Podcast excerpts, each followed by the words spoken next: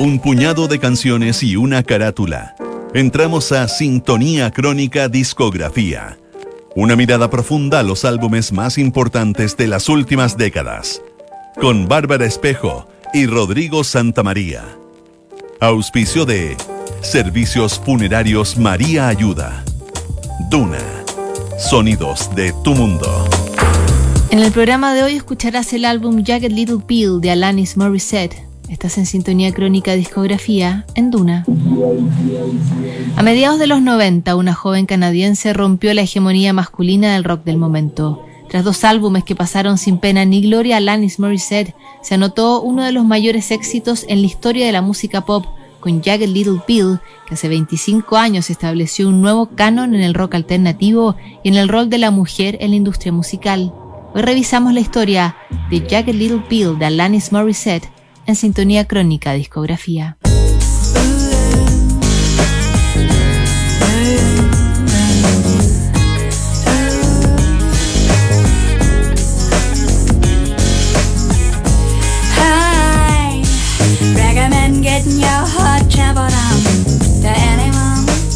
...1995 no fue un año feliz para Estados Unidos. El 19 de abril una autobomba explotó frente a un edificio federal de Oklahoma dejando 168 muertos y más de 600 heridos. El caso de terrorismo doméstico alertaría a las agencias de seguridad del país, que ahora tenían al enemigo viviendo en su misma casa. Mientras la industria musical empieza a coquetear con el Britpop y el grunge inicia una lenta retirada, en nuestro país, un 27 de octubre de 1995, nace Radio Duna, que trae los sonidos de tu mundo a la frecuencia modulada. Ese mismo año, Alanis Morissette se consagra con su tercer disco llamado Jagged Little Pill.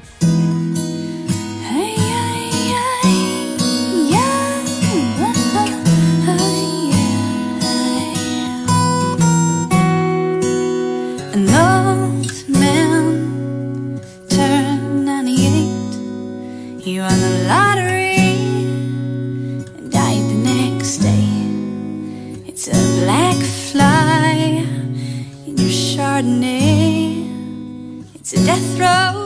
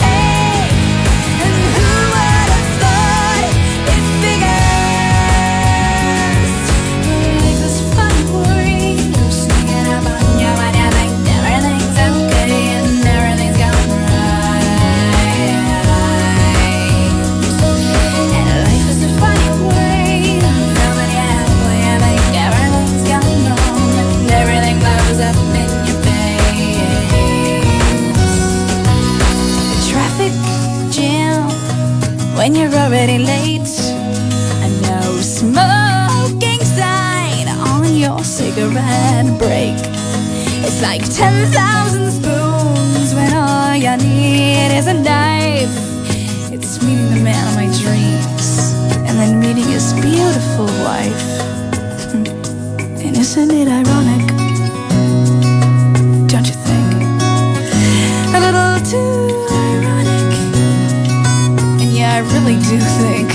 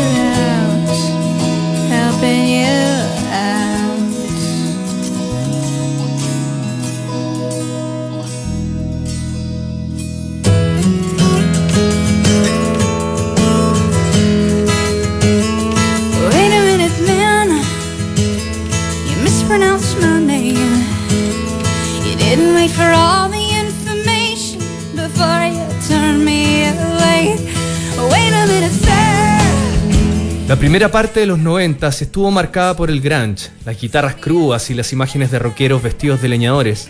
Era un mundo claramente masculino, un club que no daba mucho espacio a las artistas para expresarse en lo que se conocía como música alternativa. En Canadá, la joven Alanis Morissette había editado dos discos y su carrera parecía no tener futuro. Su segundo álbum, Now is the Time, había vendido mucho menos que el primero y el sello MCA decidió rescindir su contrato. En ese momento, Alanis vivía en Ottawa con sus padres y su manager la convenció a buscar aires frescos en Toronto, donde tendría una oportunidad para relanzar su carrera.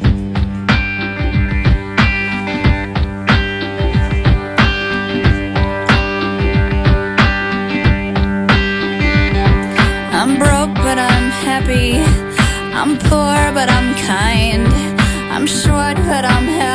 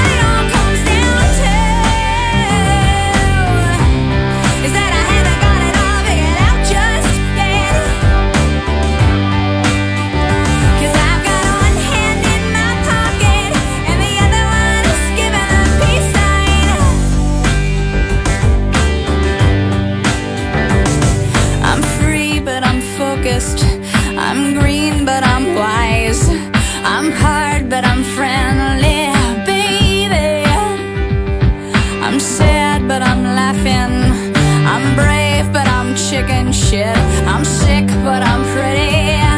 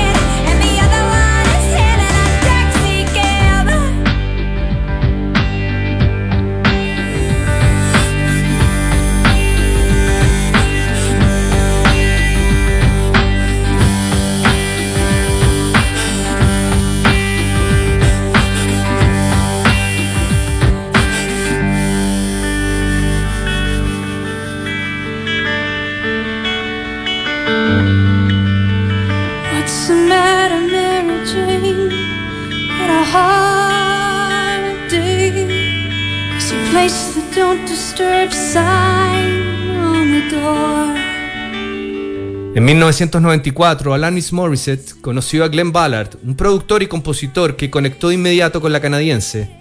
En poco tiempo empezaron a grabar maquetas en el estudio que Ballard tenía en el Valle de San Fernando, California, y a encontrar un sonido que interpretara la rabia y la crudeza que Alanis ya empezaba a esbozar en sus letras. Cuando se escribieron las canciones You Oughta Know y Perfect, fuimos a muchas compañías discográficas, pero ninguna quedó impresionada. Ya me venían rechazando desde hacía 10 años, por lo que creí que todavía no había encontrado mi hogar, así que perseveré.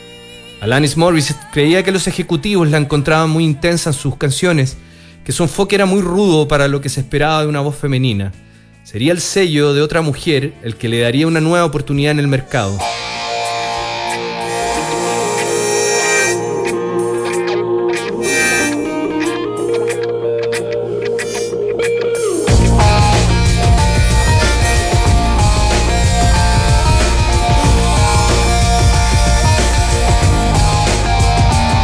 Do I stress you out? My sweater's on backwards and inside out, and you say, How appropriate. I don't dissect everything today. I don't mean to pick you apart, you see, but I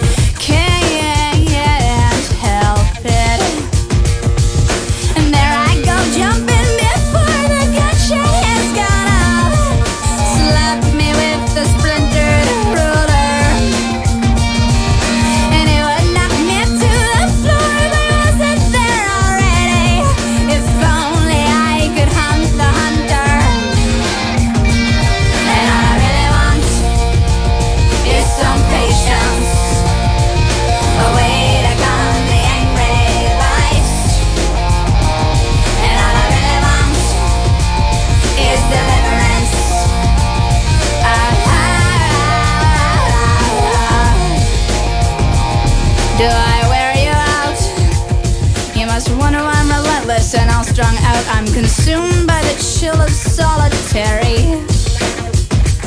I'm like a Stella.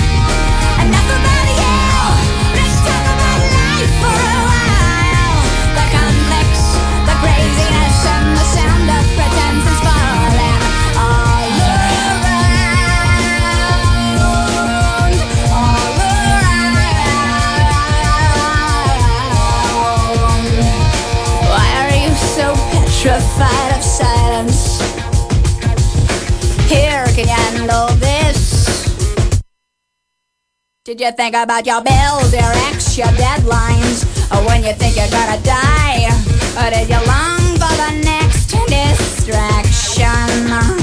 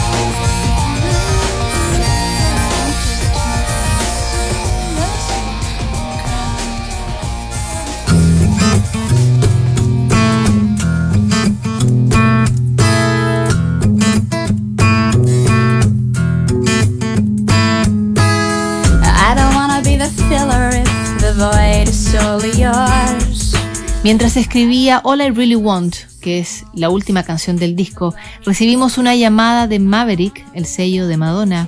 Tocamos You Are Know, Perfect y Hand in My Pocket y se quedaron muy emocionados. Así relataba Alanis Morissette el nuevo contrato que firmó con Maverick, el sello de Madonna, quien supo predecir el éxito que se venía con este trabajo. De hecho, la increíble venta que logró el disco y la cantidad de millones que facturó llevaron un desencuentro entre Alanis y Madonna. Solo el año 2010 lograron un acuerdo pacífico que incluyó el fin de la sociedad entre Maverick y el artista canadiense. I had no choice but to hear you. You stated your case time and again. I thought about it.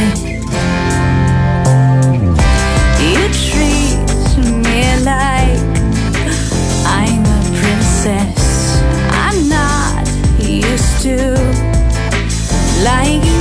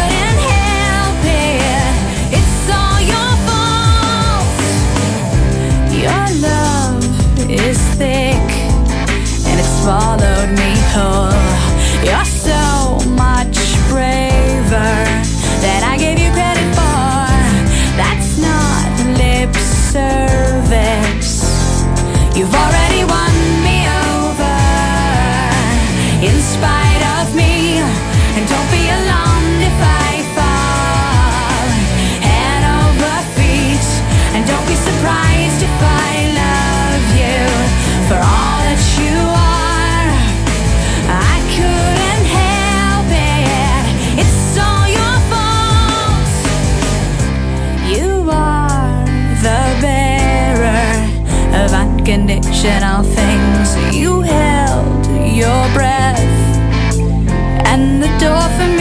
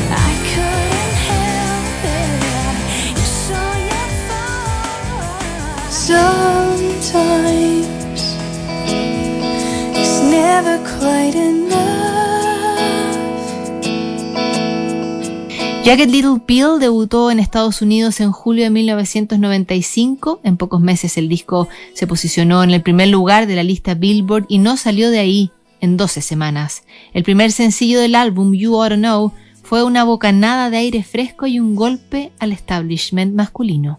Alanis Morissette solo necesitó una toma para grabar el fraseo rabioso de You to Know. La canción contó con el aporte del bajista Flea, histórico miembro de Red Hot Chili Peppers, y de Dave Navarro, el guitarrista que por esos días tocaba en la banda californiana. El canal MTV puso el single en rotación alta y pronto la imagen de Alanis, furiosa y decidida, cautivó a la audiencia a nivel mundial. Jagged Little Pill se convirtió en el quinto álbum más vendido de una artista femenina y las 33 millones de copias facturadas la transformaron en una mega estrella de rock. A 25 años de ese momento, Alanis Morissette perdió algo de protagonismo en la escena, aunque su disco sigue sonando como el clásico que rompió para siempre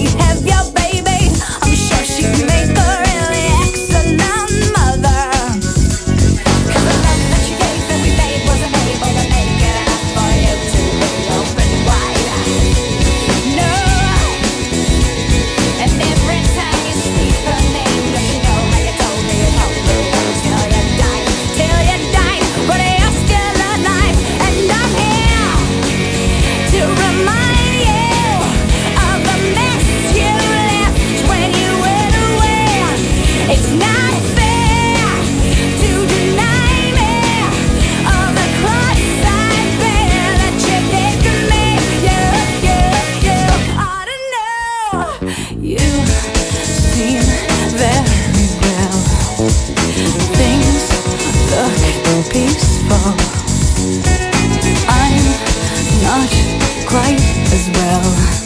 I thought you should know.